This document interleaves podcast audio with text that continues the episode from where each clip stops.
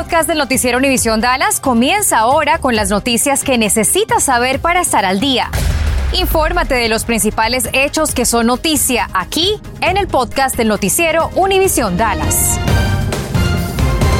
Muy buenas tardes, gracias por su presencia. Una familia prácticamente perdió todo su patrimonio luego de que su casa se prendió en llamas. Incluso hasta sus mascotas murieron en este incendio. David Urias está en vivo y nos tiene el reporte. David.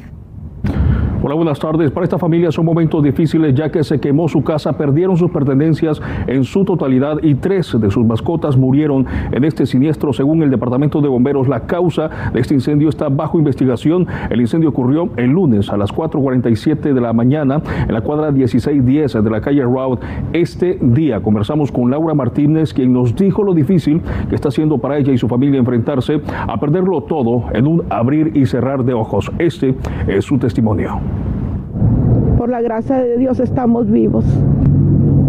Pues la mera verdad, mi hijo, mi cerebro no, no ahorita no, no tengo cerebro para pensar qué es lo que vamos a hacer. La mera verdad, no tengo cerebro ahorita, pero mis niños y yo estamos juntos y eso es lo que importa. Y surgen una serie de preguntas. ¿Cómo recuperarse este tipo de tragedias? Contactamos a un agente de seguros quien explica que este tipo de casos desafortunados reafirman la necesidad de tener un seguro. Gracias por este reporte. Quedamos pendientes, David Urias. Muy buenas tardes. Mientras tanto, nos vamos hasta Garland. La policía nos confirmó hace apenas unos momentos la detención de Aaron Quiroz Jr., de 22 años de edad. Este joven era buscado por conducir un auto robado y por disparar anoche contra oficiales. Fue arrestado este mediodía sobre la cuadra 500 de Buckingham Road en Richardson. Permanece detenido en la cárcel de Garland bajo dos cargos de asalto agravado contra un servidor público por haber utilizado sin autorización un vehículo motorizado, evasión de arresto y posesión ilegal de un arma de fuego. No se le ha impuesto fianza.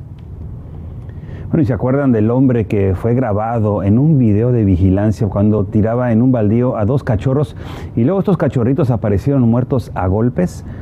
Por crueldad animal, un juez sentenció a Sebastián Acosta a seis años y medio de prisión. En abril del año pasado, Acosta fue captado en este video cuando bajaba los cachorritos de su camioneta pick-up.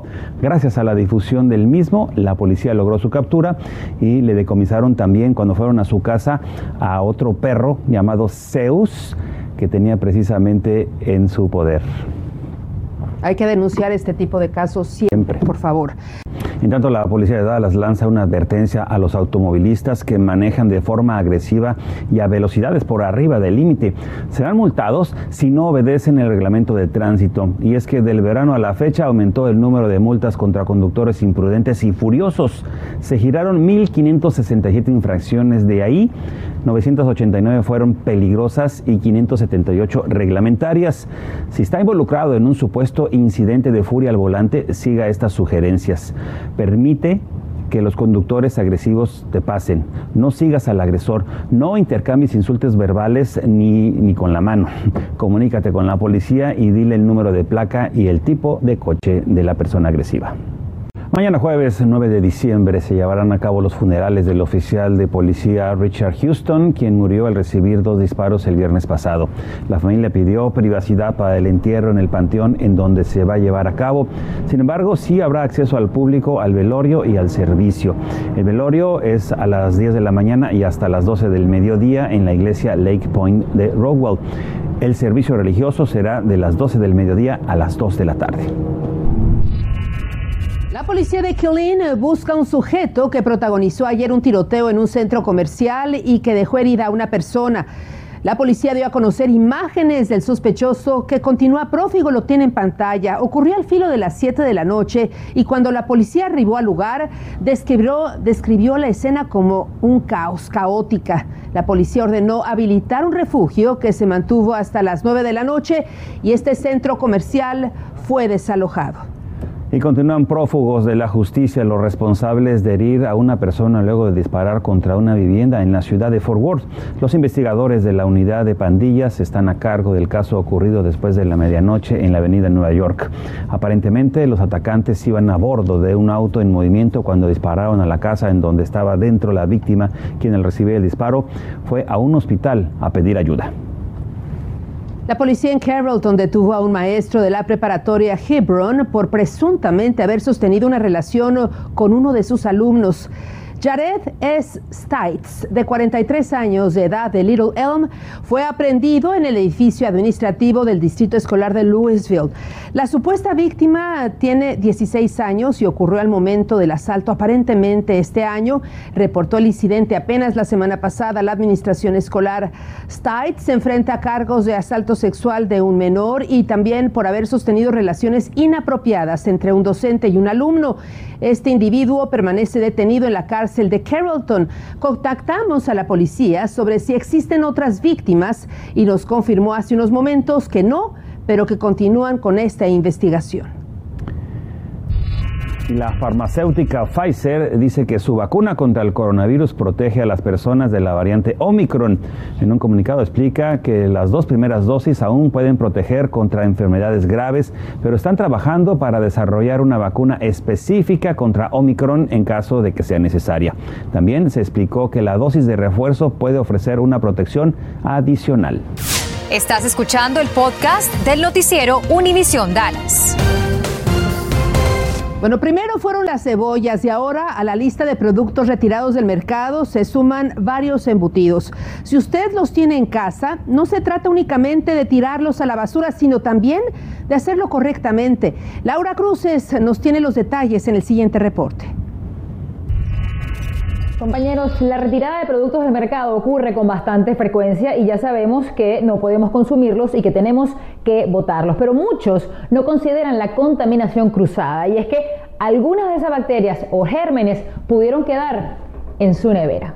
Primero cebollas, ahora pepperoni, también jamón y otros productos que ya fueron sacados del mercado por posible contaminación de salmonela o listeria pero botarlos no es suficiente. Usted mezcla el pollo con la carne, con a lo mejor frutas, etcétera. Entonces tiene que sacar todo porque puede haber pasado esa bacteria a, otros, a otros alimentos. Porque además la listeria, por ejemplo, es resistente. El problema de la listeria es que, por ejemplo, resiste el congelamiento. Entonces, si usted compró unas cosillas que estaban congeladas, eso no le protege que no le pueda dar listeria. Por ello, los CDC tienen estas recomendaciones para que usted limpie su nevera si tuvo alguno de estos productos. Busque los alimentos que podrían estar contaminados. Guárdelos en una bolsa sellada y bótelos a la basura. Si el alimento retirado estaba dentro de un recipiente, lávelo con agua caliente y jabón antes de usarlo de nuevo. Vacíe el resto de los artículos de su refrigerador. Saque las estanterías y lávelas también con agua y jabón. Y séquelos muy bien antes de volver a la nevera. También limpie todo el interior.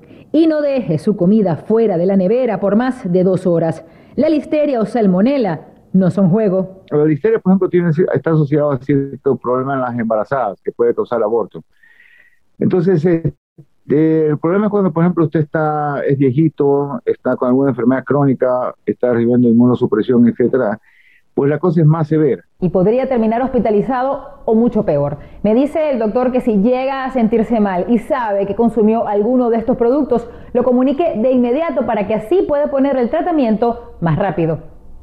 Laura Cruces, Noticias Univisión 23. Las luces permanecerán encendidas. Eso es lo que recalcó el Consejo de Confiabilidad Eléctrica de Texas, ERCOT, y la Comisión de Servicios Públicos. Las dos entidades hoy tuvieron una junta sobre los preparativos para el tiempo invernal, detallando las medidas que han tomado para prevenir otra crisis energética. Entre ellas, ERCOT ha encontrado a 12 personas para realizar inspecciones a más de 300 generadoras de energía. Además, las plantas de gas natural han sido designadas como críticas para mantenerlas funcionando. Recordemos que en febrero Texas vivió una tormenta invernal con apagones masivos, lo que resultó en la muerte de más de 200 personas. ¿Cómo olvidarlo? Mire usted, el Consejo de la Ciudad de Dallas considera la posibilidad de prohibir el uso de las máquinas sopladoras que operan con gasolina y que se utilizan generalmente para limpiar las hojas o el césped en los jardines. Funcionarios de la ciudad dijeron a los concejales que además del ruido que ocasionan estas máquinas, contribuyen a la contaminación ambiental. Y hay quienes dicen que es un problema de salud pública, pero otros concejales expresaron su preocupación acerca de cuál sería la alternativa para esta tarea. Bueno, la Comisión Ambiental de la ciudad deberá presentar un informe con propuestas en los próximos días. ¿Qué tal? Muy buenas tardes. Los Dallas Cowboys empiezan a alistarse para su duelo este fin de semana ante Washington, rival directo de su división. Con una victoria, los vaqueros prácticamente sellarían el liderato de la división. Dallas tiene marca de 8 ganados y 4 reveses. Washington lo sigue con récord de 6 y 6. En cuanto al estado de los jugadores, el único vaquero que no entrenó el día de hoy fue Tony Pollard por molestias en su pie, aunque no sería nada serio. La patada inicial en FedEx Field está programada a las 12 del mediodía. Luka Doncic admitió que no está en su mejor condición física tras la derrota de anoche de los Mavs ante los Nets, la octava en los últimos 10 partidos.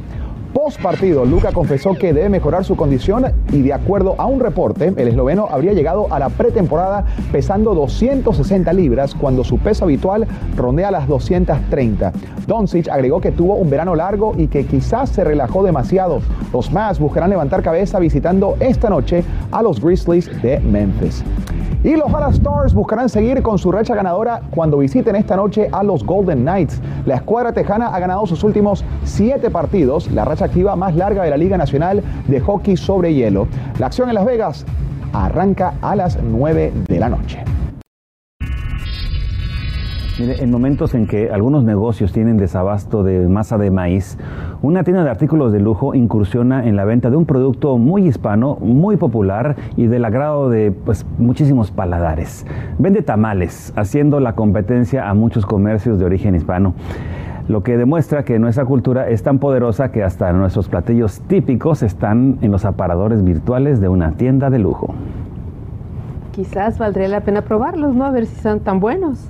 Pues sí, hay más que uno, uno sabe. Nos vamos, gracias. Gracias por escuchar el podcast del noticiero Univisión Dallas.